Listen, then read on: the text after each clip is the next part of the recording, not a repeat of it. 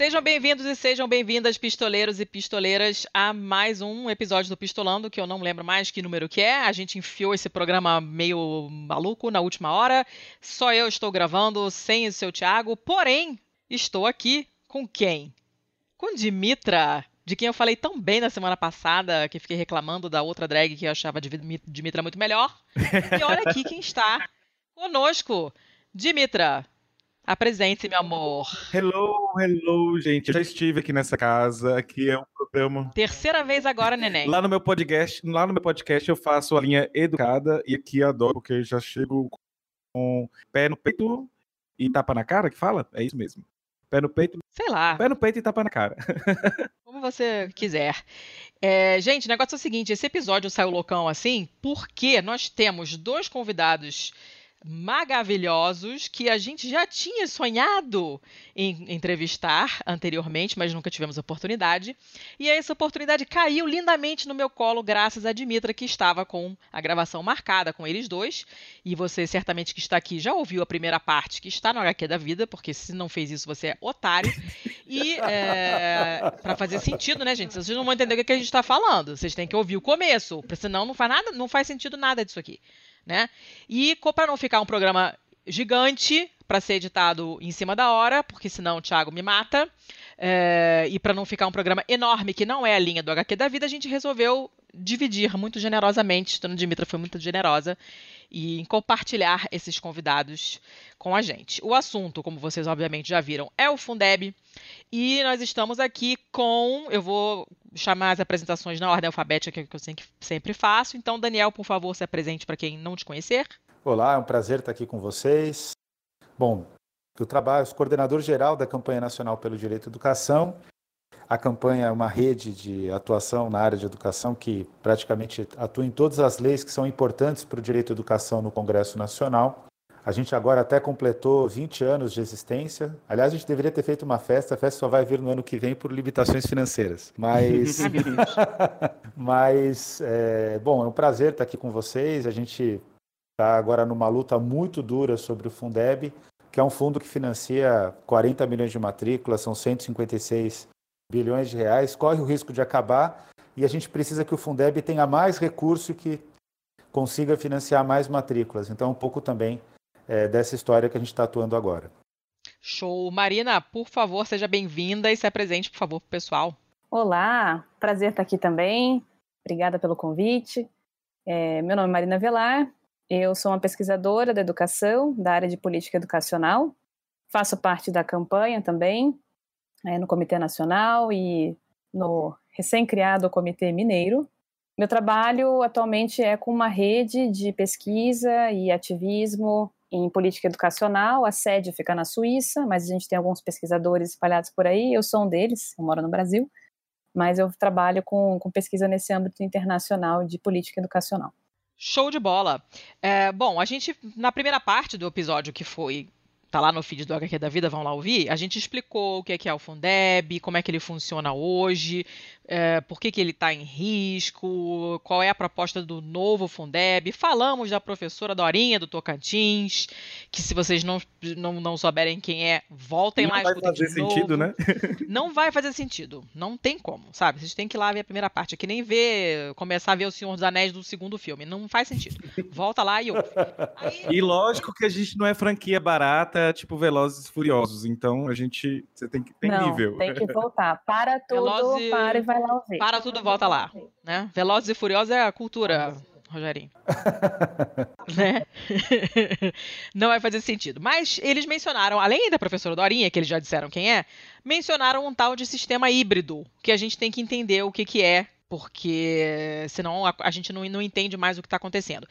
Tem um videozinho que, que Dimitra me mandou, eu vou colocar na pauta para vocês verem, que fala também desse sistema híbrido, mas não tem uma explicação concentrada dele, então é melhor, melhor a gente esclarecer agora para todo mundo saber do que, que a gente está falando. Quem quer explicar? Manda ver, Daniel. Bora, vamos lá. Bom, o sistema híbrido é o seguinte, para ser é, mais simples possível, né, a, a compreensão, Existe hoje um sistema que funciona no Fundeb, que financia 40 milhões de matrículas, são 156 bilhões de reais, que basicamente ele trabalha na perspectiva de uma metodologia de distribuição de recursos chamada valor aluno ano.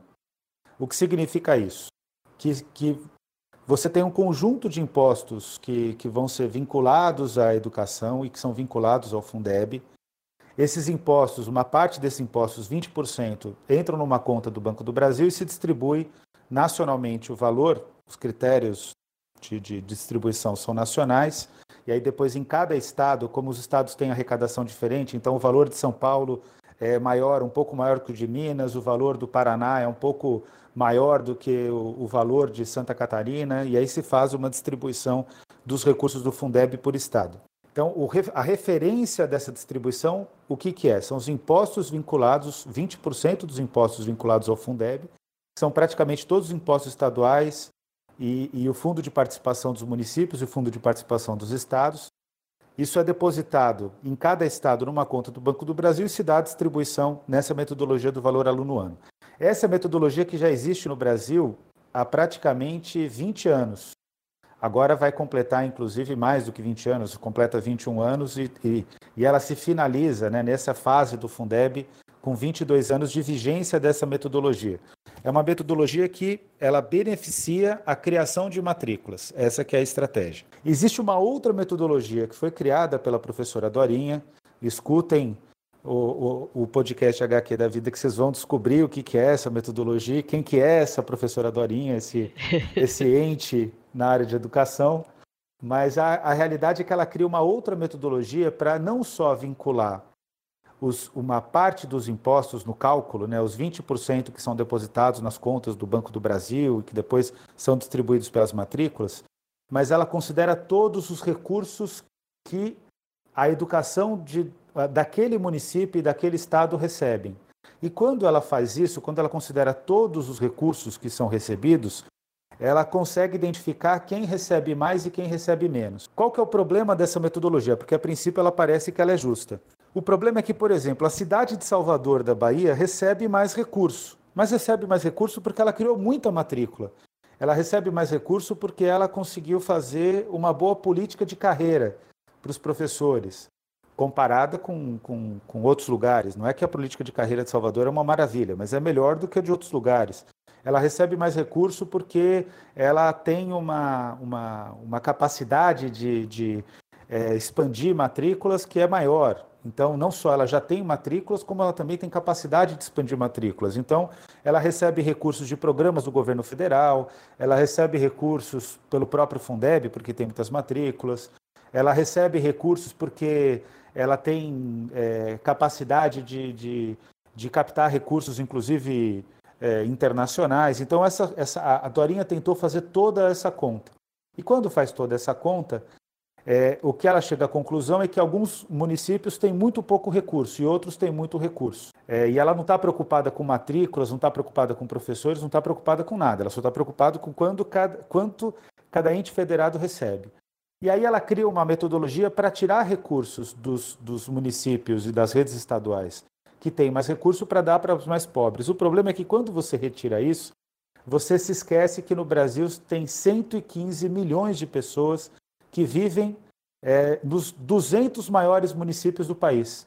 Vocês já imaginaram a loucura disso? Em 200 municípios vive quase toda a população brasileira. E esses municípios perderiam recursos para beneficiar os pequenos municípios. Então, o que, que a gente falou? Olha, Dorinha, sua proposta é boa, ela gera equidade, só que ela gera equidade sem atender a população. E para mim não me importa se o município é grande ou pequeno. O que me importa é se o cidadão está tendo matrícula na escola se o professor recebe uhum. um bom salário, se ele tem uma boa política de carreira. E aí qual foi a proposta que a gente fez para ela? Então vamos fazer o seguinte, então vai ter essa metodologia do VAT, que é a mais distributiva para os pequenos municípios, mas ela tem que ser combinada com o valor aluno ano, que é a metodologia histórica do Brasil, que é 20 anos de vigência. Inclusive a gente colocou para ela, Dorinha, não dá para você mudar uma tradição de distribuição de recursos de uma hora para outra. Então, qual que foi a, a ideia que a gente construiu junto com ela e que ela aceitou essa ideia? Que vai permanecer no Fundeb tudo como está, então 150 bilhões de reais atuais, claro, ano a ano sendo atualizados pela, pela inflação, vão continuar sendo distribuídos da maneira como eles são distribuídos nos últimos 20 anos, então fica tudo como está, e o dinheiro novo do governo federal vai ser distribuído para os pequenos municípios. Qual que é a importância disso? É que eu não vou tirar de Salvador para dar, por exemplo, para é, Santana da Princesa, na Paraíba. Eu não vou tirar de Salvador para dar para é, o município de, de Unai. Quer dizer, eu, eu, vou, eu vou, na verdade, fazer com que Salvador permaneça fazendo o seu trabalho, mas o dinheiro novo vai beneficiar quem não tem, vai beneficiar quem tem menos. Então, a ideia é de criar um sistema que, de fato, fosse um sistema justo. É, racionalmente, é, é, todo mundo entende que essa é uma fórmula boa. Quem é contra essa proposta? Quem é contra essa proposta é o governo federal. Por que, que o governo federal é contra essa proposta? Porque quem vai ter que fazer justiça distributiva é o governo federal, é o governo da União. Ele vai ter que colocar mais recursos. E ele queria colocar só um pouquinho a mais para que a grande distribuição se desse entre grandes municípios para pequenos municípios. Ou seja, ele queria fazer cortesia, o governo federal, Paulo Guedes, queria fazer cortesia com o chapéu dos outros. E a gente não vai permitir que isso aconteça no Congresso Nacional. Quem também está do lado do governo federal, do governo Bolsonaro, contra a proposta do sistema híbrido? A, a, o mercado financeiro. Por quê? Porque, como o, o, o governo federal colocando mais recursos, o sistema financeiro entende que isso significa um, um, um, descompromisso com as contas públicas. E ele entende que o descompromisso com as contas públicas é, é mais importante, né? essa tese ela é, é mais importante do que a tese do compromisso com a população brasileira. Infelizmente, é o que hoje está tá sendo predominante no pensamento do Congresso Nacional. E o mercado financeiro tem como aliados algumas entidades do campo empresarial da educação, especialmente todos pela educação, que defendem a ideia de que com, com pouco recurso da União, a gente está pedindo 40% de complementação da União, eles estão pedindo 15% de complementação da União que com 15% de complementação da União dá para garantir uma educação de qualidade. Isso significa que o valor aluno ano é de R$ 5.500 nacionalmente. Então, quem tem acima disso vai rebaixar, quem tem, a, a, tem, quem tem mais do que, quem tem menos do que 5.500 vai subir.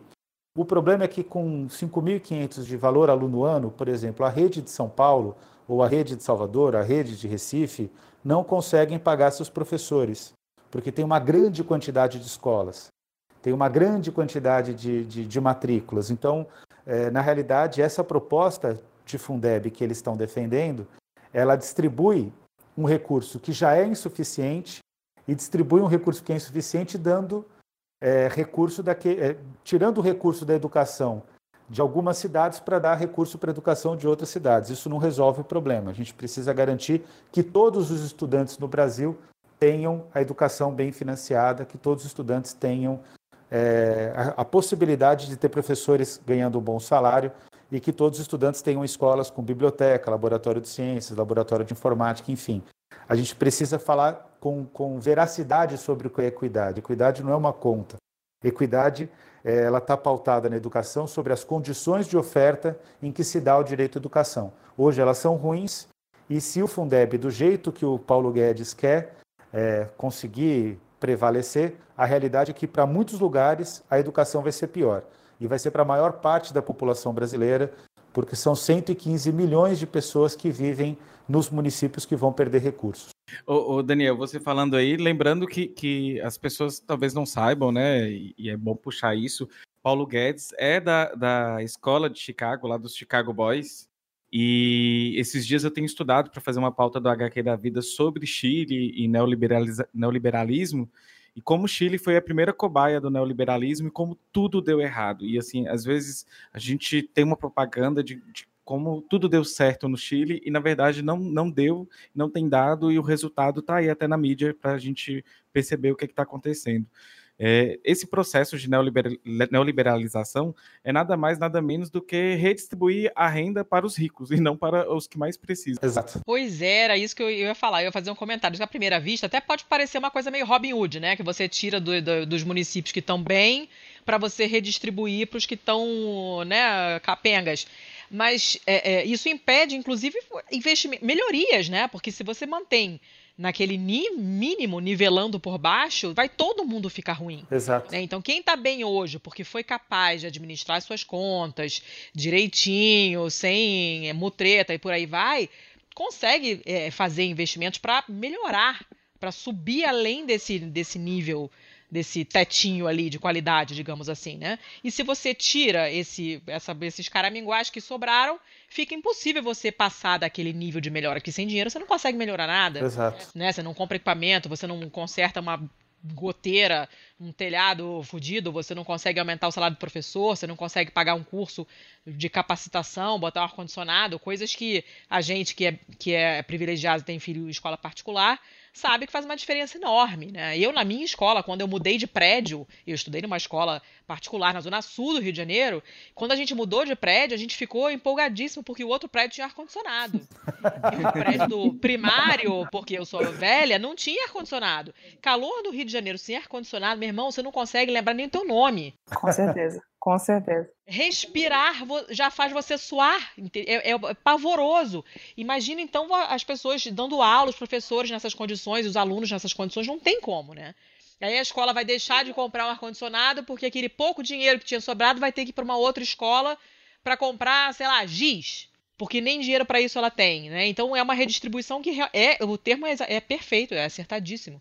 É redistribuir a pobreza mesmo, é deixar todo mundo pobre nivelado por baixo, né? Pavoroso. Exato. É, Outra é... coisa que eu queria também pontuar para vocês e eu acho que Marina e, e o, o, Daniel vão, vão complementar muito bem é que é, quando a gente está falando de educação básica e, e, de escola pública de qualidade, a gente ainda tem escolas públicas e boas, mas elas são poucas. São as escolas federais, os, os institutos federais. Eu trabalho no Instituto Federal com cidades uma cidade de 50 mil habitantes, os alunos têm ar-condicionado, exceto naquela parte do contingenciamento, né, que, que eu acho que não vale a pena falar aqui, mas que, que acabou com as bolsas e tudo mais, aí voltou, só que o tempo passou e não vai ser usado. Mas a estrutura federal, ela é boa, mas já existe também um olhar de desmantelamento dessa estrutura federal, assim, desde é, aumentar a carga horária dos professores, reduzir pesquisa e extensão. Então, eu também preve, eh, eu prevejo, na verdade, que vai acontecer alguma coisa lá na frente nas escolas federais que nós é, iremos, né? Tudo que conquistou vai embora, vai por água abaixo. Exato, eu acho que a gente comentou algumas, algumas coisas importantes, né? Lembrar que essa redistribuição entre municípios, que ela não passa pela União via taxação, que é de município para município, não é como se a gente tivesse com bolsões finlandeses aqui, que assim, nossa, a gente, mas está sobrando, as pessoas estão pintando escola de ouro, então vamos colocar em outros municípios. Não. São municípios que estão ali começando a ter um alívio, a trabalhar uma política de ter uma educação de qualidade, e daí Claro, a gente hoje está falando de financiamento, sem de forma alguma tirar a importância de todas as outras frentes de política, política de currículo, formação de professores, é, enfim, um monte de coisa. É, então não é só o dinheiro, tem gente que daí vai criticar, fala assim, ah, vocês querem só o dinheiro, o resto não. Não, o dinheiro é o lugar para começar. O dinheiro é o lugar que vai garantir, por exemplo, que o professor possa trabalhar numa escola só, para ele fazer um trabalho de qualidade naquela escola, para ele conhecer o bairro da região, conhecer as famílias, conhecer aquelas crianças, e não ter a situação que a gente tem hoje, muito disseminada, que o professor, para conseguir montar a renda dele, ele está em três, quatro escolas. Ao longo da semana, ele fica pipocando entre as cidades, dando aula em vários lugares para completar a renda. E isso custa dinheiro. A gente ter biblioteca, para a gente conseguir melhorar a alfabetização, o nível de leitura, o olhar crítico para o mundo, tem que ter biblioteca, isso custa dinheiro, ter laboratório uhum. para as crianças poderem fazer ciências mesmo e ver como é que funciona, isso melhora a qualidade de ensino. Isso custa muito dinheiro. E é isso, a gente não está com lugares, nossa, que está sobrando, está aqui uma gordura, vamos cortar e distribuir. Uhum. Né? Então é realmente nivelar por baixo. E quanto aos institutos federais, falando de financiamento, são lugares que realmente têm, têm tido níveis é, em provas e tal muito bons, e também tem relatos mais subjetivos da qualidade, né, de terem trabalhos legais com os alunos e tal. E são escolas que são mais caras. São escolas que recebem mais dinheiro diretamente da União e mostram. O salário nosso é melhor, né? Do que o Exatamente. São um bom exemplo do que mais dinheiro consegue fazer, né? Up in the morning and out to school. The teacher is teaching the golden rule. American history and practical math. You study him hard and hoping to pass. Working your fingers right down to the bone. And the guy behind you won't leave you alone. Ring, ring goes the bell. The cook in the lunchroom's ready to sell. You're lucky if you can find a seat. Fortunate if you have time to eat. Back in the classroom, open your books. Gee, but the teacher don't know mean she looks. É, eu fico imaginando, olha assim, eu fico pensando aqui, nós temos um, um, um bolsão de pobreza aqui na, na, região que o meu instituto atua. E num raio, sei lá, entre Belo Horizonte e Salvador, é um bolsão de pobreza ligando os dois, os dois estados, inclusive. Então é uma extensão enorme de muita pobreza, e ali do lado ainda tem o Vale do Jequitinhonha.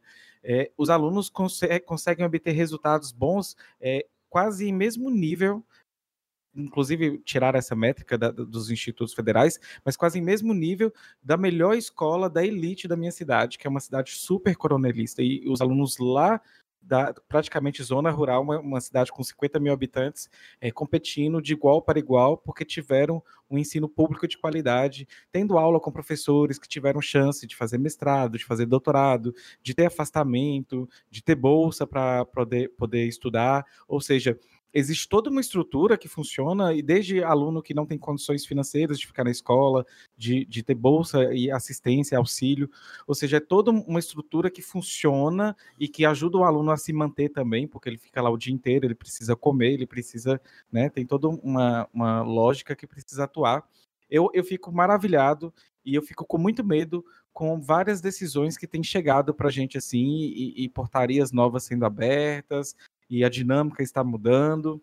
Eu, eu, eu acho que quando eles abrirem os olhos para a gente, eles vão atacar mesmo e, e, vai ali. Eh, vai ficar capenga. Enfim, eu acho que não tem outra palavra para descrever o futuro dos institutos federais.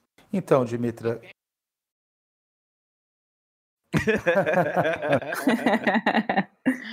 Se aplica bem. Fala, Daniel, desculpa te interromper. Não, imagina. Então, Dimitri, eu acho que esse é um ponto central, porque o que, que acontece? É, se os institutos federais eles simplesmente permanecerem do tamanho que eles estão e as universidades federais também permanecerem do tamanho que elas estão, ou seja, se não houver expansão, é, é, ainda assim, orçamentariamente, elas não cabem sob o teto dos gastos públicos federais. A primeira pergunta que tem que ser respondida é: esse teto é necessário? Não, ele não é necessário. A gente não tem um problema no Brasil, e aí eu estou seguindo uma linha econômica de diversos economistas que, que inclusive incluem economistas que são economistas é, liberais, mas também economistas heterodoxos, que vão dizer que o teto dos gastos públicos, na realidade, o problema dele, a ideia de que você tem que é, fazer uma política de austeridade é, é econômica, a ideia dele em si, ele é o próprio entrave para a economia, porque você resolveria todos os problemas se houvesse crescimento econômico, se houvesse desenvolvimento econômico. Qual que é o caminho mais rápido para ter desenvolvimento econômico e crescimento econômico? É, é, é, o mais rápido no sentido de ser o caminho mais sustentável. O Brasil já percorreu atalhos que os atalhos não levam a gente para lugar algum. Mas seria de fato investir em, em matrizes econômicas, especialmente no, no interior do país, investir em pesquisa, ciência e tecnologia. Eu fui candidato ao Senado e essa era a minha, minha pauta né, principal, né, educação, ciência e tecnologia. É, e na realidade, se a gente pega os estudos do FMI, ele vai dizer que se você investir 0,2% do PIB é, em ciência e tecnologia, num produto que é um produto que você faça uma análise é, de diferencial de mercado, o resultado é que você vai ter um crescimento de 5% do PIB em, em um ciclo econômico de 10 anos. Ou seja, 10 anos é até pouco, é, em termos econômicos é curto prazo. Então, esse é o caminho que você tem que trilhar. Qual que é o problema? O problema é que, segundo a política do teto dos gastos públicos, se os institutos federais permanecerem como estão e as universidades também, isso rompe o teto. E como o, o, o teto é uma política de, de, de, contração econômica, ele não gera desenvolvimento econômico, porque em qualquer lugar do mundo o desenvolvimento econômico se deu com participação do Estado. Como o Estado não vai participar, a realidade é que, se não conseguir barrar os institutos federais, se não conseguir barrar as universidades, essa conta vai fechar, porque o crescimento econômico não vai vir, não vai vir aumento de arrecadação, não vai ter sustentação orçamentária para dar conta dos institutos das universidades. Então, qual é a solução do governo? É matar os institutos federais e matar as universidades. Como vai fazer isso? Reforma administrativa, o fim da estabilidade dos servidores, Aí vai dizer, bom, mas é só para os servidores novos, porque os novos servidores vão ser contratados com CLT. Eles vão ter reajuste salarial. Quem já está dentro da folha, que é estatutário, que é servidor, como você, por exemplo, é, que é servidor de, de, de carreira, né, que já tem, está empregado, vai ter uma forte desvalorização salarial a tal ponto que ficar na universidade no Instituto Federal passa a não ser interessante. Então, eles vão para a linha de precarizar. Segundo, o Futurice. O Futurice está com muita dificuldade de tramitar no Congresso, mas qual que é a ideia do Futurice? É fazer exatamente isso. Vai ter duas universidades. A universidade tradicional e aquela universidade dentro de uma mesma instituição. Então, por exemplo, a UFMG, a Universidade Federal de Minas Gerais, vai ter a UFMG do Futurice e a UFMG que está fora do Futurice. Vai se criar esse, esse monstrengo. E uma vai engolir a outra, né? Resultado, a, a do Futurice vai engolir a UFMG é, que não aderiu, a parte da UFMG que não aderiu ao Futurice. É, é, esse exemplo que eu estou dando parece uma coisa, não, mas é impossível que isso aconteça. É o que está sendo construído. Então, todas as estratégias do, do, do governo federal, do governo Bolsonaro, é para destruir o que nós, nós conseguimos desenvolver no Brasil de instituições que são instituições de excelência, instituições que trabalham o desenvolvimento econômico. É, Para se ter uma ideia do que está acontecendo, o Fernando Henrique Cardoso, quando assume a presidência, o primeiro discurso dele foi: Eu quero desconstruir o Estado varguista na política é, neoliberal do Fernando Henrique Cardoso, fazendo a adesão brasileira, que não foi uma adesão plena, ao consenso de Washington. O governo Bolsonaro, o Fernando Henrique Cardoso não conseguiu destruir o Estado varguista. E o governo Bolsonaro está conseguindo radicalmente, depois do governo Temer, que já destrói a principal conquista varguista para o povo, que foi a, a, CLT, a consolidação das leis do trabalho, o governo Bolsonaro ele está radicalizando. Então ele está destruindo o CNPq, está destruindo a CAPES, quer reformar o BNDES, que são todas instituições criadas por Getúlio Vargas. Quando fica nesse debate, quem foi o maior presidente da história do Brasil, Vargas teve muitos defeitos, é, períodos autoritários, mas em termos de desenvolvimento econômico, a, o, o, trono é dele, porque com todos os, os, os, avanços do lulismo, a realidade é que o Brasil se desindustrializou. E o Vargas foi o governo industrializante, né? foi aquele que gerou crescimento econômico, que deu a base para o Juscelino Kubitschek, e depois para os pequenos acertos num, num mar de, de de erros do regime militar em termos econômicos. Mas o fato é que a, a, a gente está vivendo no Brasil uma situação em que a educação está sendo atacada pelo custo que ela representa, mas também ela está sendo atacada porque ela representa a educação, ciência e tecnologia, um projeto de país que é um projeto de país que não, não, não, não tem interesse nesse momento, dessa elite econômica em alimentar. Então, a, a, eu, eu, vejo com muita preocupação, quando acompanho o debate no Congresso, você tem que ver, por exemplo, o um empresário de São Paulo dizendo que ele prefere, um industrial, que ele prefere ganhar dinheiro no mercado financeiro do que gerar valor real, que é a atividade industrial, porque ele tem mais benefício. Então, a gente está também numa crise, que é uma crise de, de, de de compreensão de qual é o nosso papel no mundo e qual papel o Brasil pode desempenhar. E, e, essa crise, eu acho que de todas é a mais dramática, porque significa que hoje nós temos uma elite econômica que não acredita é, efetivamente que é possível desenvolver o país. Por isso que a gente não pode nunca depender das elites, né? tem que construir processos de base, construção, é, aí sim, de, de, grupos políticos, associações políticas, é, associações é, da sociedade civil, partidos políticos que de fato tenham como programa a ideia de que não é a economia que tem que servir as pessoas. Aliás, não, não são as pessoas que têm que servir a economia. É a economia que tem que servir as pessoas. Né? Essa é a ideia de economia servindo as pessoas que a gente precisa desenvolver no país e que foi o programa social-democrata, para a gente falar de um exemplo real, o programa social-democrata do pós-guerra, com todos os limites, é muito melhor do que a situação que a gente está hoje, por exemplo. É, eu queria trazer até para os ouvintes do Pistolando um assunto que a gente já debateu no, no, no HQ da Vida, no Doutora Drag, em vídeo também, que eu acho importante. A gente está falando de educação e a gente está vendo que, que, existe um, papel do, do, do, legislativo em nos auxiliar né, né nessas, nessas, nesses projetos que tem para, voltados para a educação. Só que existem outros atores no processo e aí, esses outros atores no processo, o dia que, assim, eu, eu imaginava, mas eu nunca tinha percebido como que, que que isso era tão forte no nosso estado e como que tinham pessoas que estudavam isso. E o dia que eu descobri isso foi através do primeiro artigo da Marina que está na, na, no livro Educação contra a Barbárie. De lá eu fui para o livro que ela fala sobre o Estado heterárquico. Eu acho importante a gente trazer isso para o, o, ouvinte do Pistolando de como que nós temos aí fundações como Itaú, Natura, enfim, é, é, Fundação Roberto Marinho, todas aí é, do próprio Lema, né? Alô Tabata Amaral, mas assim que estão aí com, com muitas boas intenções para a educação e tem atuado aí em nível aí de, de, de mudar mesmo os rumos da educação. Eu acho interessante a gente tocar nesse assunto e a Marina dar o show dela aí, que ela, ela que é a, a que entende realmente de tudo. Maravilha, estava aqui pensando nisso, assim, que a discussão, ela às vezes esconde esse lado, né, de quem ganha com isso, quem, quem está defendendo esses projetos. Então, por exemplo, a proposta do Fundeb, essa coisa de dividir o dinheiro entre os municípios, os municípios que conseguem arrecadar o suficiente, distribuir e a União não ter que colocar. Parece muito bom. Isso só fica mais claro quando a gente contrasta com as outras opções. Quando a gente vê, tudo bem, se não fosse isso, o que poderia ser? Né? E aí a gente vê, aí os interesses começam a aparecer de fato. Então a gente tem uma elite no Brasil, é, política, econômica, que faz muito dinheiro. Esse é um lugar bom para ser rico. Né? É um lugar que a taxação sobre fortuna é baixíssima. Você tem empresa, você não paga imposto sobre os lucros e dividendos da sua empresa. Então, eu sempre repito isso, as pessoas ficam meio chocadas. Provavelmente todos nós aqui pagamos muito mais imposto do que Jorge Paulo Lema.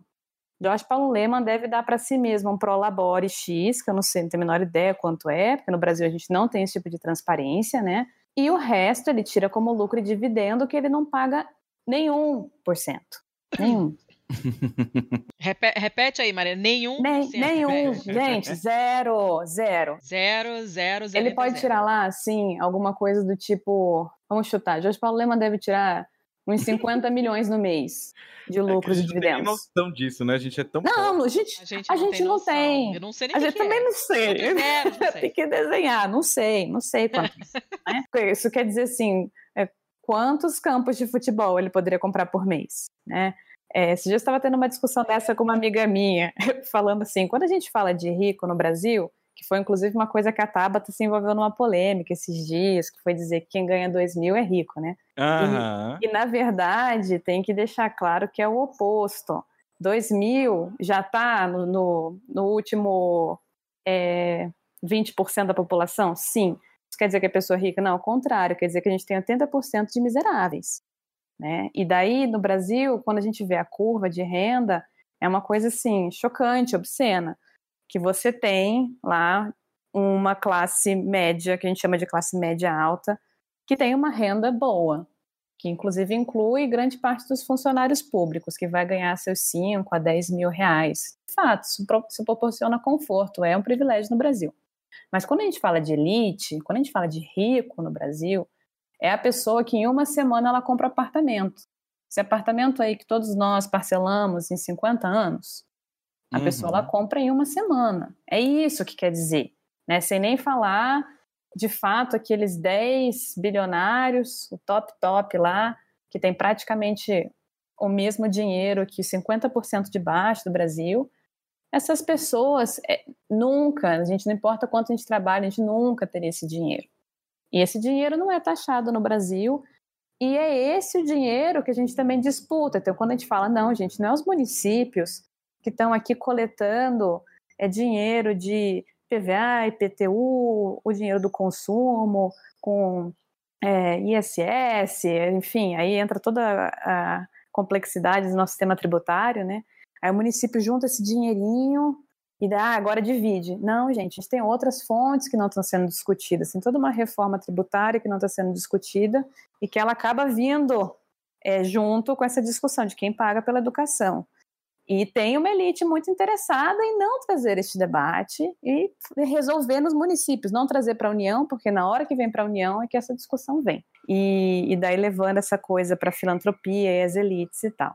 Uma coisa que a gente também tem que ter claro são duas são dois elementos que eu queria é, esclarecer sobre interesses e grupos e tal. Um é que educação não é tudo a mesma coisa, e a outra é que terceiro setor não é tudo a mesma coisa. Então, primeiro, educação. Educação é aquela pauta que é igual beijar criança em campanha eleitoral, né?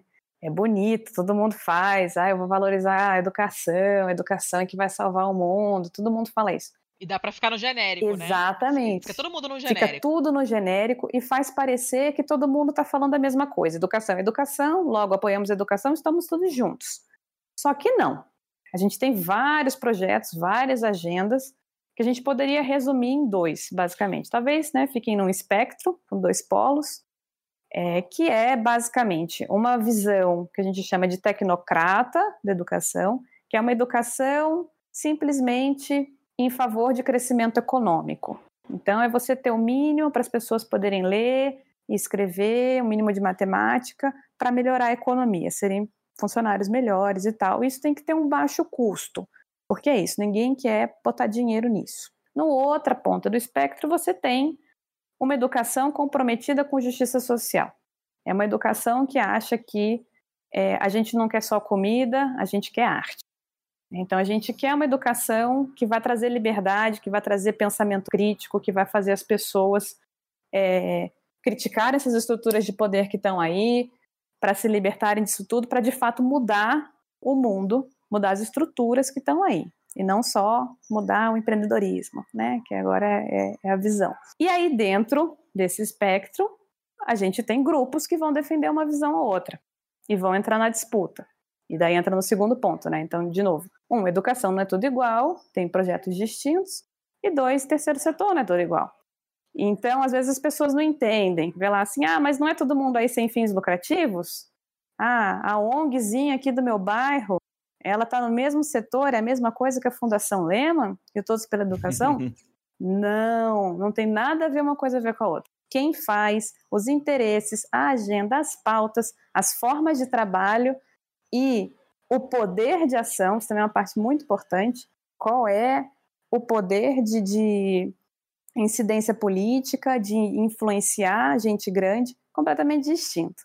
Então, quando fala terceiro setor, eu acho muito ruim, eu sempre faço essa distinção. Então, eu prefiro chamar de sociedade civil e grande filantropia, ou então nova filantropia, ou até filantropia corporativa, porque a gente consegue separar esses dois. Então, de um lado, pessoal da sociedade civil. Aí vai uma galera, desde a campanha, que inclui seus vários membros da sua própria rede. Então, a gente tem os professores com os sindicatos, a gente tem MST, a gente tem organizações é, do movimento negro, do movimento LGBT, do movimento feminista. Tudo isso entra aí na sociedade civil. E junto tem algumas ONGs também. Pode ter ONGs, ONGs de bairro, que trabalham com educação popular, trabalha com, com as crianças do bairro, tudo isso. Essa galera geralmente está, dentro daquele espectro, defendendo uma educação progressista, uma educação para a liberdade, para a transformação social. Aí o outro grupo é esse grupo filantrópico corporativo aí, que geralmente são ou grandes empresas ou grandes empresários. Né? E tem alguns socialites, vamos dizer, como por exemplo Viviane Sena, que não é uma grande empresária, mas teve aí um dinheiro que vem da família, em parte do próprio Ayrton, mas não só, o jeito que o, que o Ayrton Senna é financiado tem algumas lógicas próprias. E, enfim, ou são grandes empresas ou grandes empresários, aquele pessoal lá daquela elite, né, vamos repetir, né, que não é taxado, zero. Uhum. É, esse pessoal tem essa visão tecnocrática da educação, que vai defender é, um pacote de políticas, que é um pacote que se globalizou nos últimos anos. Então, é um pacote, assim, ele, ele na verdade, é bastante antigo, o pessoal pinta como sendo muito inovador, como sendo muito único, mas existe o que a gente tem chamado aí de uma nova ortodoxia internacional da educação, que ela está rodando por aí desde os anos 80. Então ela começou bastante no Reino Unido, né, Viva Thatcher, lá que começou um monte de coisa, né? É, e esse de educação começou muito lá também, que é esse pacote assim, uma, é, uma, é uma cadeia que vai levando uma coisa leva a outra. Então você tem um foco em melhorar a economia. Para isso, você precisa de habilidades básicas. Então, é um foco em disciplinas fundamentais como matemática, idiomas, no caso aqui português, e ciências básicas. Aí, Num pensamento de negócios, para baratear o processo, você quer coisas de larga escala. Então, viram soluções é, padronizadas. Então, o currículo tem que ser padronizado. Aí, para você controlar esse currículo, você tem que ter avaliações de larga escala, que são padronizadas. Aí, você, dentro disso tudo, tem uma desconfiança muito grande do professor. Então, o professor é, é uma classe a ser controlada nesse processo. Ao invés dele criar o próprio currículo, o trabalho local, ele tem que trabalhar com esse currículo engessado, que é padronizado. E daí nisso tudo entra uma, uma paixão, assim, uma verdadeira fixação com métricas. Tudo tem que ser medido e tudo tem que ter um, um alvo a ser encontrado e tal. E aí, chegando nesse ponto até, eu queria voltar um pouco para o Fundeb. A gente vê que nesse ponto entra uma das principais distinções das duas propostas que estão na mesa e entra aí uma grande diferença da campanha com Todos pela Educação. Então, em um caminho, você está pensando assim: queremos uma escola de qualidade. Queremos uma escola com salário digno para professor. Vamos ser bem concreto: uhum. salário digno para professor, ter estrutura digna para essas crianças, com mesa boa, com parede boa, com quadra, com biblioteca. É isso que queremos. Faz a conta. Quanto isso custa? X. Os valores não são lineares porque depende se a escola está numa zona mais rural ou mais urbana, se tem crianças mais de infantil ou médio. Então faz aquela conta toda e chega lá, tá? Quanto vai custar para cada município? E a gente bota essa conta na União. Fala, União, você tem que vir aqui ajudar a pagar para a gente chegar nessa escola de qualidade. Esse é um raciocínio. Esse é o raciocínio que a gente está defendendo. Do outro lado da mesa, a gente tem essa paixão com os números, a coisa padronizada, e achar que qualidade é bater uma meta de DEB. Né? A gente tem que chegar aqui número 6 do município, vamos lá. E aí faz uma conta que ela é uma, uma média estatística, que é assim, ah, se eu colocar mais um real, mexe no IDEB? Ah, se eu colocar mais 10, mexe? Não. Se eu colocar mais 100, mexe? Não. Ah, então aqui, ó, foi esse ponto aqui que parou de mexer no IDEB, logo este é o ponto que dá qualidade. Parou, pronto. É isso, uma conta, uma conta assim, totalmente abstrata. Louco. E é esse o caminho do argumento lá. Fala assim, ó, depois deste tanto aqui, que agora o número está em 5.500, né, por aluno, para de impactar o IDEB, logo a gente acha que não dá mais qualidade, então é, é dinheiro mal gasto. Ponto. É esse o argumento. Mas, gente, que loucura. É, resumindo, Daniel, daqui a pouco entra aí e, por favor, me corrija. Mas essa é a minha interpretação dos argumentos e dos grupos que defendem uma visão e a outra. E para encerrar, então, né, é, sobre essa questão da filantropia desses atores. Um grande problema que a gente fica discutindo quanto que é novo, quanto que não é, porque afinal de contas, elite sempre foi mestre em representar seus interesses no, no, espaço público, desde que o mundo é mundo, né? Mas a manifestação mais recente, dos últimos 20, 30 anos, tem sido através da filantropia. Então, essas pessoas da elite, ou grandes empresários, ou grandes empresas mesmo, vão lá e fazem uma filantropia que cai nessa fachada pública de generosidade, que fala assim, nossa, que bom, né? Mais gente para se unir. O problema são dois. Um é a própria agenda, que é isso que eu falei. A agenda que esses grupos defendem em si, ela é problemática. E o outro problema, então, seria assim, os comos e os o quês da política. É o que você defende e como você defende. E na filantropia, os dois são muito problemáticos. Então, o que, a gente já cobriu. O como é que essa filantropia ela tem um acesso aos espaços de poder que nós não temos. Nós, da sociedade civil, como eu expliquei, é distinto. E nós também, como cidadão comum, um cidadão comum aí que não se identifica com ativismo, que não se identifica com sociedade civil, ele é só uma pessoa comum que senta e assiste TV e ele acha que o processo é, cívico dele é ir lá e votar. Mesmo esse cara, ele tem que entender que ele tem um espaço, ele tem um acesso aos tomadores de decisão muito limitado é, comparado a essa grande filantropia, a grande elite. Então, o que, que eles fazem? Eles criam uma série de estratégias e mecanismos para estar tá perto dessas pessoas. Vou dar um exemplo recente, e daí de novo conectando com o Fundeb, para mostrar o problema. Nós da campanha somos da sociedade civil, estamos mobilizando as pessoas, que inclusive é um processo de, de politização e educação é, e de união aqui para a gente levantar essa pauta. Então a gente vai para Twitter, vai para rede social, a gente tenta mobilizar deputados estaduais, estamos aqui agora fazendo conteúdo no YouTube, com podcast, tem que juntar uma galerê. Do outro lado, eles vão lá, isso aconteceu semana passada.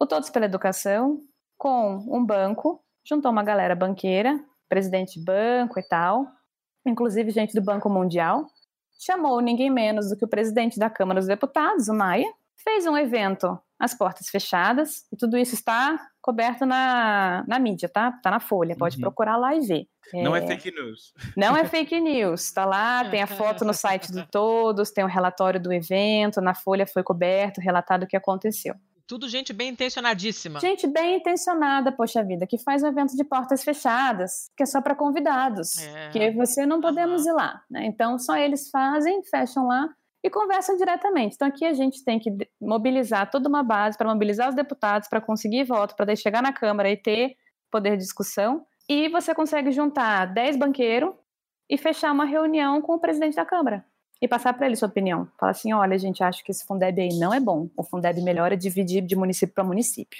E daí ele sai na mídia e fala, de fato, é isso aí, gente, ó, a pauta que tá aí, tá com problema e tal. Podem lá ler, gente, recomendo, vão lá ler o que que, o que, que ele falou. Inclusive o Maia falou que quem faz lobby são os professores. Olha que legal, ele estava numa sala, Ah, gente, não. Não, não, não, não, não, não, não. Ele estava numa sala com o que a gente poderia classificar né, como sendo lobistas dos bancos, e ele fala, é um problema esse lobby dos professores aí. Você só pode estar de sacanagem, não é possível. Cara, é um nível de desonestidade intelectual, assim, nunca antes na história desse país, de. E é, e é, é esse o embate que a gente enfrenta na política educacional hoje, né? É, e daí, para usar aí os termos que, que a Dimitra gosta, que ela fala que são realmente são muito bons para a gente entender. Um é a hiperagência e o outro é o estado heterárquico. né? Então, a hiperagência é isso. A definição de hiperagência ela é bem simples e esse caso mostra muito bem. A hiperagência é o poder de uma pessoa fazer sozinha o que de outra forma demandaria um movimento inteiro. Então, é exatamente esse exemplo aqui, cai como uma luva. E o Estado heterárquico é essa ideia de que o Estado hoje, ele não é aquilo que a gente imagina. Né? Quando a gente pensa em Estado, a gente imagina as secretariazinhas, ah, tem aqui uma secretaria, departamento, outra e tal. E a gente pensa aquela estrutura que a gente chama de burocrática ou hierárquica. Você entra no site do MEC e você pega lá, tem uma árvore, né, que tem lá diretoria, aí vai baixando aquele organograma. Na prática, o Estado não opera mais assim. Na prática, o Estado opera via várias parcerias público-privadas e relacionamentos que vão sendo construídos com essas pessoas. Então, com frequência, nós pesquisadores, quando a gente vai tentar entender uma política, a gênese dela, onde ela nasceu, não vai estar numa, numa audiência pública. Às vezes, a origem dela vai estar nisso, vai estar num café da manhã do Todos pela Educação com pessoas é, da Câmara. Ou como, por exemplo, aconteceu com a Base Nacional é, Curricular, que é o, o, o artigo que eu escrevi há um tempo. A gênese dela, na verdade, aconteceu em Harvard, porque hoje em dia uma filantropia pode ir, convidar deputados, fechar um aviãozinho, levar galera para os Estados Unidos, fazer uma reunião lá, longe de qualquer professor, qualquer pessoa fazendo protesto na rua, causando, a galera da balbúrdia, né? Aham. E aí é lá que é feita a tomada de decisão, a capacitação dessas pessoas, o treinamento, é, por vezes financiamento, rola algum dinheiro para elaborar um material, algum tipo de, de folder, algum tipo de relatório. É, e isso é o estado heterárquico, é um estado que ele não é mais aquela piramidezinha que a gente imagina, ele vai tendo uns braços malucos assim que vão aparecendo, fica uma fundação, os tentáculos, assim, ah, tá aqui uma fundação, aí tá ali uma empresa com fins lucrativos, como uma positivo, é na verdade quem tem a apostila do município é o positivo, mas o positivo recebeu um financiamento também do Ayrton Senna, e vão sendo redes que para você conseguir tirar os nós e enxergar ela é bastante difícil. É, e é isso que a gente chama de estado heterárquico, mais ou menos. Ai, tô... Resumindo, quando a gente acha que, que é, estamos já já temos um problema de representação, além do problema de representação, ainda temos outro, outro problema que esse povo está lá fazendo política pública, né? E com certeza não é para o povo. Exato, exatamente.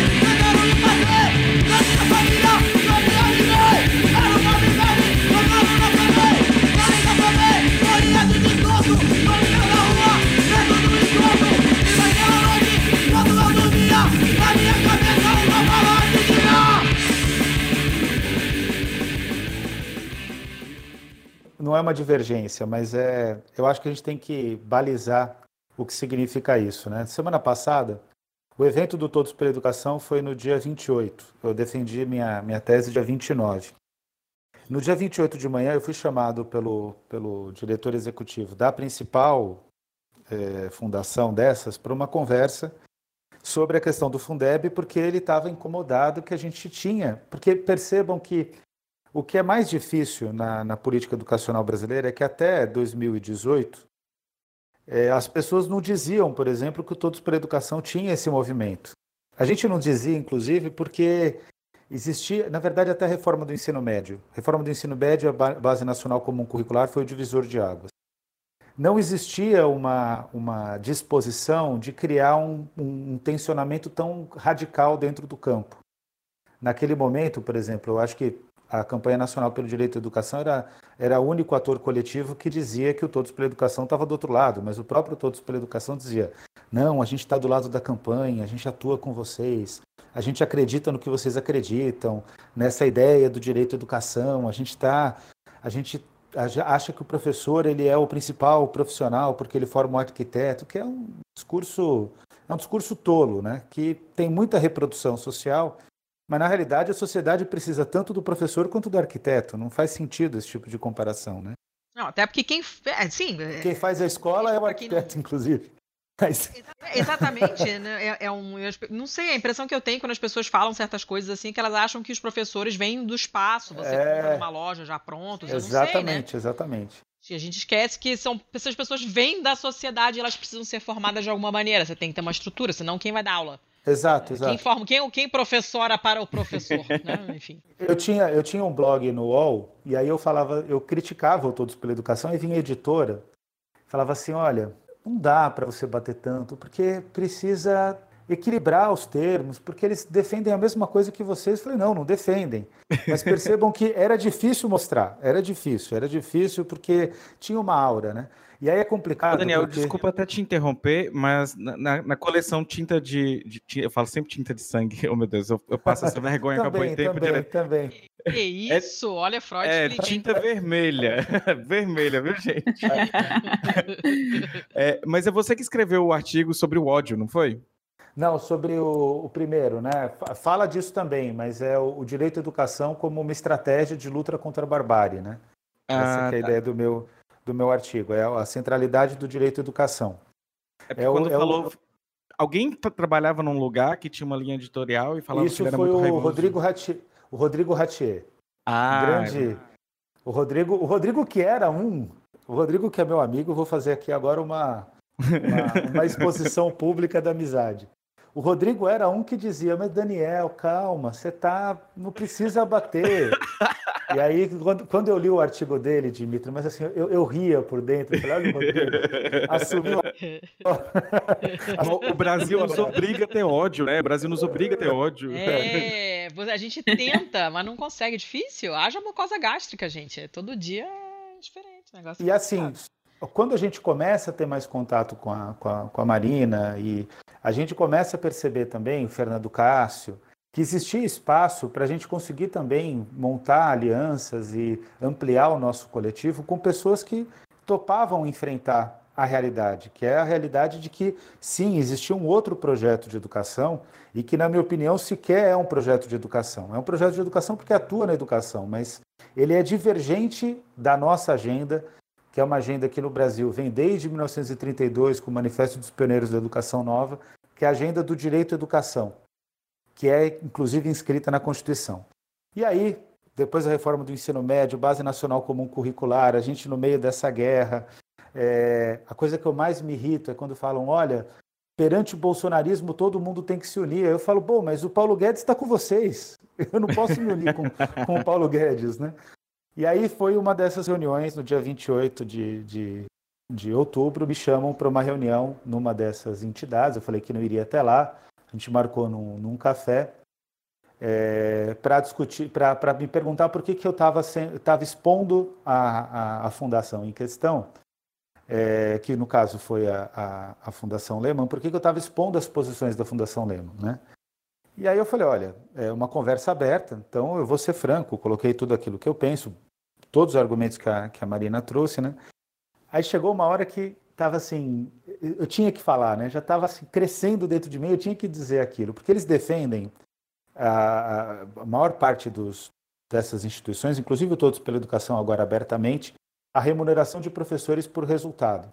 E, e, e, a conversa se dava porque o relatório, a minuta de relatório da Dorinha, que é do Democratas, numa comissão que é presidida pelo Bacelar, que é do Podemos da Bahia, é, e que tem ampla maioria de deputados é, vinculados a, a, a, ao centro-direita ao centro, ao centro, à centro-direita e, e, e à direita brasileira, inclusive deputados do PSL, que mesmo nessa comissão saiu um relatório que está muito praticamente ele é um relatório muito mais próximo da campanha, 90% dele é da campanha, e os outros 10% não é do Todos pela Educação. Aí eu brinquei com eles, falei, vocês defendem tanto remuneração por mérito, para de pagar o salário do pessoal do Todos pela Educação, porque eles não estão tendo resultado. Pode parecer ironia, mas a realidade é que assim, o ponto que eu, que eu que é o ponto que, eu, que eu, eu acho que a gente tem que tomar cuidado, porque muitas vezes a gente embarca numa ideia baseada na realidade de que eles sempre estão ganhando, eles sempre estão ganhando, eles sempre estão ganhando. É, eles têm muito mais poder econômico do que a gente, mas mesmo perante todo esse poder econômico, hoje o Todos pela Educação tem uma casa em Brasília, que eles chamam de Casa da Educação. Hoje o Todos pela Educação tem uma equipe, eu vou para lá, para Brasília, para fazer a atividade de conversar com os parlamentares, vou eu, aí junto com a gente tem a coordenadora do Comitê DF, que é a Catarina da UNB, Aí junto vai a Andressa, muitas vezes, a Andressa Pelanda, ou então tem mais uns três ou quatro lá do Comitê do Distrito Federal. Eles têm uma equipe de advocacy, que na verdade a gente brinca que não é advocacy, é lobby, né? É, advocacy é você defender uma causa. Eles de fato estão defendendo uma posição que não é, é a causa deles, mas não, não, não tem vínculo com o direito à educação. E com tudo isso que eles têm, e esse é o ponto que eu sempre falo com a Marina, falo com o Fernando Cássio, com tudo isso que eles têm, eles não conseguem emplacar. Aí eles chamam o Rodrigo Maia, a novidade dessa semana, chamaram o Rodrigo Maia, eu vim para esse evento, aí depois a Dorinha, o Bacelar, chamar, fizeram uma reunião com o Rodrigo Maia. Aí eles, eu, eu chego em Aracaju, pego o carro né, com, com a Dorinha, que ela veio fazer uma palestra exatamente no lugar onde eu estou fazendo também, participando do congresso, que é o congresso da UNCM, que é a União dos Conselhos Municipais de Educação. E o Rodrigo Maia fala: olha, de fato, eu exagerei. Por quê? Porque é, a, a, a comissão especial tem voto. Ele não pode destituir a comissão especial. E essa postura dele, essa fala que ele diz que os professores são lobistas, é, criou uma revolta dentro da comissão especial. Política é, é, é por fagulha, né? E quando você consegue atiçar um, uma, uma, essa fagulha, e começa a criar um, um princípio de incêndio, o, o, o, um político como Rodrigo Maia, que não tem base eleitoral, ele recua. O único político no Brasil que tem base eleitoral, os dois únicos, são o Luiz Inácio Lula da Silva e Jair Bolsonaro. Infelizmente, é, o Brasil não tem é, é, partidos com base eleitoral fixa, firme. Está muito mais vinculado, o PT tem, mas é pouco comparado com o que foi no passado. Está muito mais vinculado às pessoas. Então já está mudando a posição. Então, o que eu estou querendo dizer com tudo isso? É que a gente está no jogo. Não dá para excluir o fato de que a gente está no jogo. E por mais que tenha a hiperagência, por mais que eles tenham a capacidade de colocar é, pessoas dentro de um avião, eu já fui para um curso em Harvard desse, desse tipo, né, sobre primeira infância. De fato, é, é o que a Marina narra com precisão. Só que ainda assim, eles não estão ganhando o jogo. O que eu acho é que a gente tem que ter a capacidade é, de, de conseguir observar as oportunidades em que, faça, que, que façam com que a gente é, come, comece a, a, ganhar mais no atacado, porque a gente ainda está ganhando muito no varejo. Mas escola sem partido, a gente ganhou lá no Espírito Santo, é, no Fundeb, a gente está numa posição hoje mais vantajosa do que a deles. Pode ser que, que isso mude, mas com todo o investimento que eles fazem, ainda eles não conseguem emplacar tudo. Então, a gente tem que ter a tranquilidade de ver que o jogo está posto aí, a gente está fazendo parte do jogo, a Marina entra em campo, eu entro em campo, é, vocês com, com, com os podcasts, com a produção de conteúdo no YouTube também estão em campo. E dessa maneira a gente vai recuperando algum grau de civilidade nesse país que é, decidiu flertar com, com o, o, ódio e com o suicídio econômico, né, que é o que é a gestão do, do Paulo Guedes. Não, com certeza. Se eu posso só aproveitar aí, eu acho que é isso mesmo. Quando eu terminei, aí eu, eu ia engatar um pouco nisso, porque uma postura que eu tenho tomado é a de que a gente tem que recuperar a esperança, né?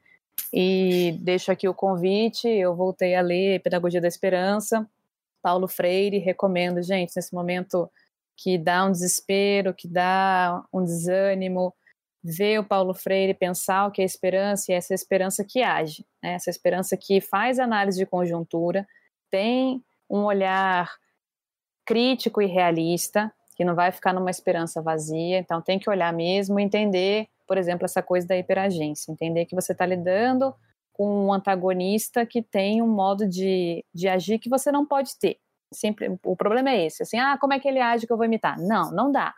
Não dá porque. As regras são, as regras são diferentes, né? A gente está no mesmo jogo, mas as regras não são as mesmas para a gente. Exatamente. Então, cada um tem as suas cartas. A gente está na mesma mesa, mas aqui o poker está rolando e cada um recebeu uma mão. O que a gente faz com a nossa? Né? Então, a gente tem que olhar, entender como é que eles agem, entender que é um real, que tem muito dinheiro, desmistificar essa coisa de que educação é tudo igual, sociedade civil é tudo igual, de que eles são bonzinhos, de que filantropia é, é generoso e tal. Não, entender que tem um monte de, interesse, um monte de poder, mas depois encontrar as brechas de ação e, e ir para cima, e ir com esperança, ir com força e ir junto. Eu acho que o coletivo aqui é fundamental. E aí, Daniel, acho que você nem sabe dessa história, mas eu nunca vou esquecer quando eu conheci a Andressa.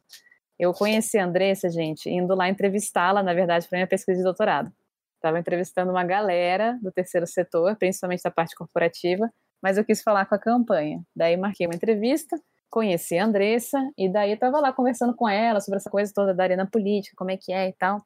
E a Andressa, ela falou assim, lá naquela época, já faz uns cinco anos, ela falou assim, olha, a galera desse lado aí, a, o modo de ação deles é pelo dinheiro, mas o que eles nunca vão ter é a nossa legitimidade que vem da base. E o nosso modo de agir vem daí, o nosso modo vem do coletivo e a nossa força vem de juntar a galera mesmo e a gente trabalhar junto. E é isso. Então, eu acho isso acontece do macro ao micro. Né? Então, o que a gente consegue fazer é desde de, fazer sim essa disputa no macro, a despeito do dinheiro que eles têm, a despeito do, do, modo de trabalho, a gente consegue sim disputar esse espaço, e até o micro, até as coisas que vão acontecendo e as resistências vão acontecendo em sala de aula, elas vão acontecendo nas secretarias. Então, a base passou. Agora, o que vai acontecer em sala de aula isso é o professor que vai saber, é o coordenador pedagógico da escola. E se os professores querem causar, querem criar é, espaços de resistência ali, trabalhar com a comunidade, eles vão fazendo. Claro que a condição material restringe. A gente não está falando que isso acontece no vazio. Então, né, você não tem o dinheiro para ter a escola, não tem o dinheiro para o professor ter uma condição digna, para ele realmente preparar uma boa aula. Tem o lado material, a gente não é inocente. Mas a gente vai achando os espaços de resistência e eu acho que o próprio Fundeb, com essa proposta que está aí, é um exemplo maravilhoso. A gente está num contexto assim super adverso, um governo autoritário, é, um governo obscurantista, né, anti-intelectual, que está atacando a universidade, está atacando o conhecimento, e nas frestas estamos placando uma proposta muito boa, uma proposta que pode, de fato, trazer muito avanço Vamos ver como é que ela vai passar. A gente está discutindo ela, vai ter votação, vai ter tudo. Mas é um exemplo de que a gente consegue sim agir e, e eu acho que o trabalho no coletivo é fundamental. Ô Marina, só para completar essa história que é, que é ótima, né, que você contou da, da Andressa, né, que é a síntese do outro lado. É. Lá no Congresso, na, numa discussão da RAPES, a RAPES é, é, é, uma das, dessas iniciativas de grandes empresários de controlarem a política, né, e, e eu tenho uma certa relação com a RAPES, porque eles me convidaram e eu não aceitei fazer parte da RAPES, isso em 2012. é, que a rede, a rede de, de apoio à política articulação à política e sustentabilidade. Rede de articulação à política, é, à política e sustentabilidade, algo assim. Bom, enfim, é um grupo, na verdade, que financia políticos para que eles concorram a eleições e ganhem as eleições e sigam um certo programa econômico, né? Esse, é, centralmente, esse é o ponto, é a questão econômica. E me chamaram para o debate lá no Congresso e eu me, me indispus com o senador, porque o senador falava: olha, em educação se investe um bilhão por ano, por, é, um bilhão por dia. A educação brasileira custa um bilhão por dia, educação básica, isso é um absurdo, é muito dinheiro. É. Aí eu falei assim, mas isso é mentira. Aí ele falou assim: Não, não é mentira, você não fala assim comigo. Eu falei: Não, mas é, você é um senador, eu sou um cidadão. É, um cidadão pode discordar de, um, de, um, de uma autoridade pública quando ela está apresentando um dado que não é verdadeiro. Por enquanto ainda pode, né? Aí, É, aproveita, aproveita. Aí ele falou assim: não, você, você precisa. Eu falei, qual é a tua fonte? Não, ele falou, você precisa respeitar a minha posição. Eu falei, isso não é posição, isso é número. Qual é a tua fonte? Aí ele falou assim: não, minha fonte é a Viviane Sena. Aí eu falei assim: não, você está brincando comigo, né? Você tem que dar uma fonte não de uma pessoa, você tem que dar uma fonte de uma, de uma base de dados. Aí eu, assim, Minha mãe me contou. Ai, gente. Assim, a Joyce Hasselman repeti- re- repetiu é, é isso no plenário, então é verdade. Ah, Eu tá. falei, bom. É mais confiável. Aí, aí eu falei assim, é, de fato, se a Joyce Hasselman e a Viviane Sena forem as fontes. Bom, aí acabou a reunião. Aí, Aí sim. aí eu falei, eu falei, olha, a educação básica é 272 bilhões, não é 365 bilhões. Esses 272 bilhões, eles, a gente acredita que tem problemas na composição do dado, porque para qualquer pesquisador de financiamento da educação parece que o sistema é de informação é inflacionado, porque as prefeituras vão lá e declaram: eu invisto 20 mil por aluno ao ano. Tem prefeitura que faz isso. Aí você vai fazer a checagem, não investe esse valor. É claro que são prefeituras pequenas, em escala o efeito é, é pequeno, mas se muitos fazem, aí pode gerar uma distorção no número. Enfim. Aí eu fiquei nesse debate, aí eu acalmou, acalmei ah, os ânimos, né? Coloquei conversando com ele e tal, mas ficou um clima estranho. Saindo, veio o representante da Fundação Lehman que trabalhou na prefeitura do Haddad. Eu conhecia ele dessa época.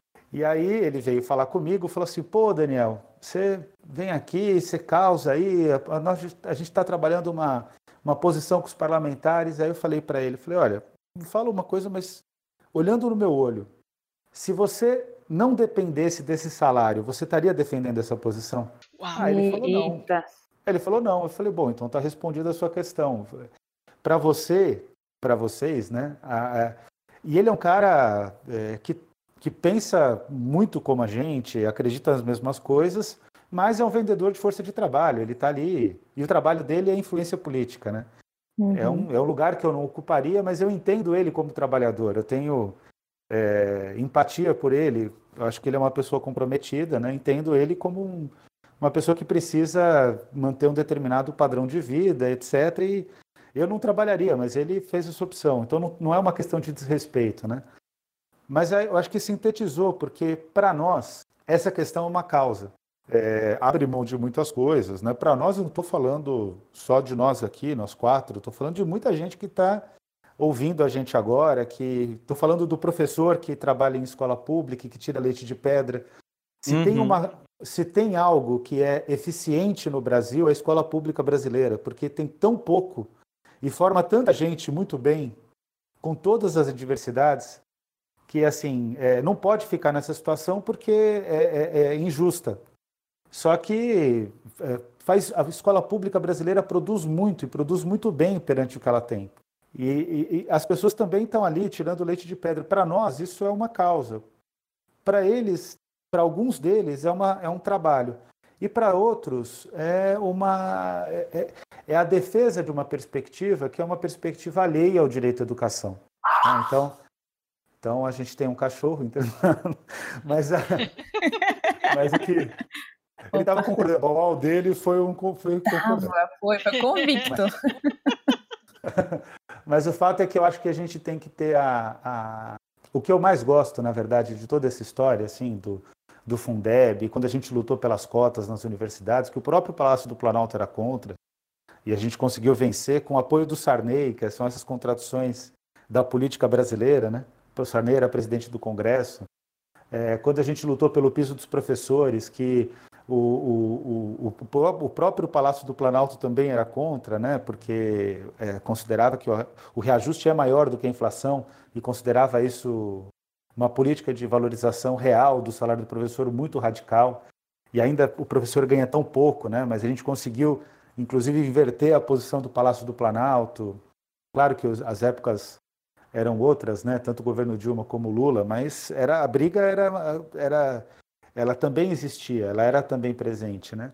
Mas o que é legal é que, assim, de alguma maneira, o que eu vejo é que a gente. É, eu não consigo olhar para essa situação como se a gente tivesse derrotado. Eu acho que a gente a está construindo o que é possível, do jeito que a Marina falou, nas arestas, na, tentando pegar as brechas, mas vai ficando um caldo disso, né? E eu acho que esse caldo que a gente tem que alimentar mais, e por isso que o podcast é importante, é, YouTube é importante, porque até porque são arenas, especialmente YouTube, que são ocupadas pela, pela direita, pelo ódio, pelo reacionarismo, mas que a gente entrando nessas brechas, a gente, na verdade, está começando a construir algo além da resistência, porque eu estou cansado de resistir. A gente precisa fazer o que o Paulo Freire falava, né, já que a Marina é, citou. A gente tem que fazer a, a, a, denúncia. Ela é fundamental. Inclusive, ela é mobilizadora, a denúncia. Só que a gente não pode só fazer a denúncia, a gente também tem que fazer o anúncio, tem que apresentar uma proposta. É o que a gente está tentando construir com o Fundeb e com diversas outras políticas de educação em resposta às atitudes do governo Bolsonaro. Veio o Futurice, por exemplo. O que a gente está construindo? Um fortalecimento das universidades públicas com um orçamento autônomo. Então a gente está indo pela resposta do contrário. E eu acho que dessa maneira a gente está começando a caminhar. Né? Então o trabalho de vocês de produção de conteúdo é fundamental para a gente conseguir é, dar margem a esse processo, né? da, da, da força da vida para esse processo de de reconstrução do, do, dos valores e da, é, da, do próprio programa democrático brasileiro. Excelente. Gente, foi alguém que quer adicionar mais alguma coisa antes da gente fechar, para não ficar enorme o programa de novo? É, eu acho que, acho que já falou muito, né? Os, os nossos episódios são gigantes.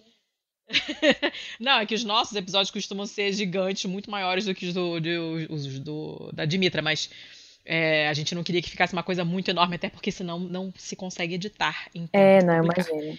É, mas alguém tem alguma coisa a acrescentar? Tá tudo de boa. completo? Ou tem mais alguma coisa que ficou ah, de eu fora? acho que a gente cobriu legal. É, faltou comentários futebolísticos, mas eu acho que vocês não ouvir.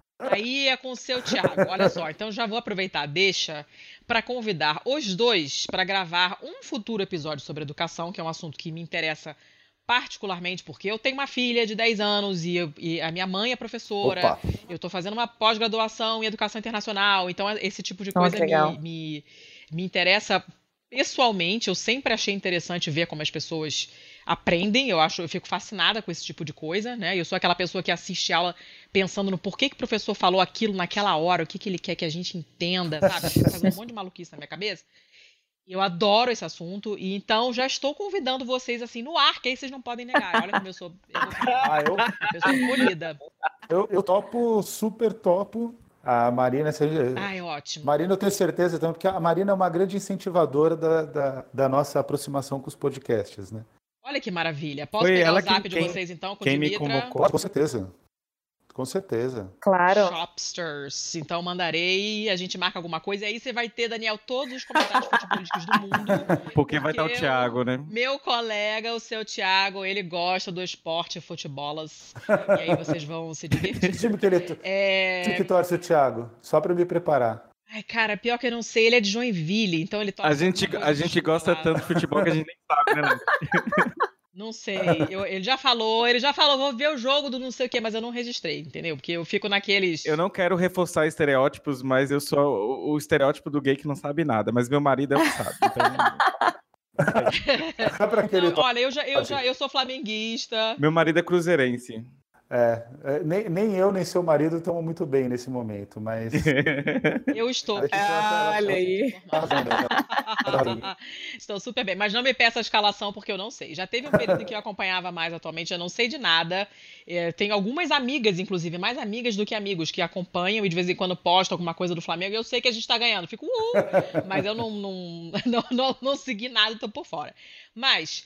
Fica aí o convite, então, para uma próxima vez. Muitíssimo obrigada. Eu nem vou pedir para vocês dicas culturais, porque não estava no programa este programa. Sim. Então, acho sacanagem pedir na última hora assim, a pessoa fica perdida. Leiam Educação é... contra a Barbárie. Lá tem artigo do Daniel e Sim. da Marina. Ah, verdade. Ah, é verdade. Alô, Boi é Tempo. Queremos. Oi, Boi Tempo. Me nota. uh, eu ia falar para ler alguma coisa também que eu tinha lido recentemente. Ah, porque a Marina falou da, da, do Paulo Freire e eu tô no grupo de leitura de Paulo Freire aqui em Curitiba. É, os livros dele não são uma leitura fácil, porque é uma linguagem diferente, uma série de pensamentos super complexos. Sim. É, e não é fácil para todo mundo entender. Então a gente está fazendo um grupo, nenhum de nós estudou nada disso, nenhum de nós entende nada. A gente senta na livraria, beijo Livraria Vertov, seus lindos, que é a minha livraria marxista feminista de estimação aqui em Curitiba. Ó, que legal. Sugiro que cada um procure a sua na sua própria cidade, porque sempre tem alguma coisa bacana rolando. E uma das coisas bacanas que rolam é esse grupo de leitura. A gente se reúne a cada dois sábados, lê em voz alta mesmo a página e tira dúvidas e repete se não entendeu. E cada um fala como interpretou, faz ponte com outra coisa que leu parecida. Então a gente acaba aprendendo muito. E é uma leitura super edificante, não é um clichê o termo, né? Mas é edificante mesmo porque você aprende muito. Uh, dá uma tristeza muito grande, porque a gente vê que teve sacadas geniais de muito tempo atrás, e isso nunca foi aplicado aqui. Uhum. Uh, e a gente está fazendo tudo o contrário, né, que dá muita vontade de chorar. No final vira uma terapia de grupo, todo mundo, ai, odeio esse governo. Mas é, é bacana para a gente entender as coisas, né? E é um tipo de leitura que dá uma, uma certa esperança, porque você vê que tem gente que pensa daquela maneira que quer o bem para todo mundo, e isso faz muita diferença, né? Então sugiro isso aí. Procurem suas livrarias declaradamente de esquerda, procurem grupos de leitura e, e, e, se não acharem nenhum, inventem o seu grupo de leitura. Exatamente. Vocês, com seus amiguinhos. Exatamente. Não é mesmo? Acho ótima ideia. Pois é. Exato. Então, essa, essa foi uma dica que o Kim Dória da Boitempo deu quando ele veio gravar com a gente sobre a crise no mercado editorial. E depois, por acaso, eu fui achando um monte, não nem estava procurando, fui caindo em vários grupos de leitura, estou uns quatro atualmente aqui em Curitiba. E é sempre super interessante, então recomendo muito. É um ótimo jeito de filtrar suas amizades, inclusive, né? Boa. Porque você vai, né? você vai numa livraria que tem um grupo que está lendo Paulo Freire, você já sabe que certo tipo de postura você não vai achar ali, né? Então já é uma, uma triagem bacana, eu acho, em, em nível social. Nossa, uma dica boa. Eu, eu super é? endosso, super endosso essa dica, porque eu acho que o momento pede a gente estar junto. E, e às vezes eu falo com alguns amigos, assim, o pessoal tá meio, meio mal. Falo, cara, vai sair. Se você é fitness, vai correr. Se você não é, vai beber uma cerveja com seus amigos. Mas vá fazer alguma coisa, porque parte do problema agora é exatamente a gente deixar a esperança morrer, é a gente ficar mal o que está acontecendo, deixar esse cenário deprimir, daí a gente não faz nada, não vai para a luta.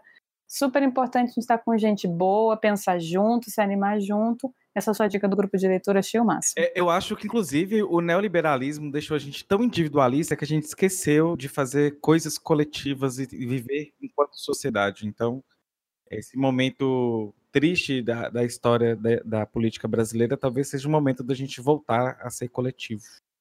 É isso aí. Verdade. É, é uma boa, né? Estamos precisando, então manda ver. Bom, então tá. Então estamos fechando aqui esse episódio esquisito sem, sem aviso, ninguém estava sabendo, nem eu, até duas horas atrás. Mas estou super feliz, o assunto é importante pra caramba. Então divulguem, deem o seu RT, é, porque, né? Senão fica difícil. Vocês acham a gente, vocês já sabem, na arroba pistolandopod, no Twitter, no Instagram, vocês já sabem. O site é o pistolando.com, sem o BR. Uh, comprem suas camisetas esquerdopatas na vesteesquerda.com.br. Usem o código de desconto PISTOLA10 e vocês terão, intuitivamente, 10% de desconto. Quando forem divulgar esse podcast, eh, divulguem com a hashtag Mulheres Podcasters. Quando forem divulgar o de Dimitra, que vocês certamente já ouviram e já amaram antes desse, divulguem com a hashtag LGBT Podcasters. Pode Antifa, Podosfera Antifascista, como vocês quiserem. Ah, e catarse.me barra pistolando para quem quiser dar uns caraminguais pra gente, pra gente continuar mantendo o programa de pé. Agradeço novamente a vocês, agradeço a generosidade de Dimitra, que compartilhou socialisticamente esses convidados maravilhosos com a gente hoje. E até o próximo episódio, então. Beijo, gente. Beijo, até! Beijão. Até, obrigada. Grande alegria. Obrigada, gente. Um beijão.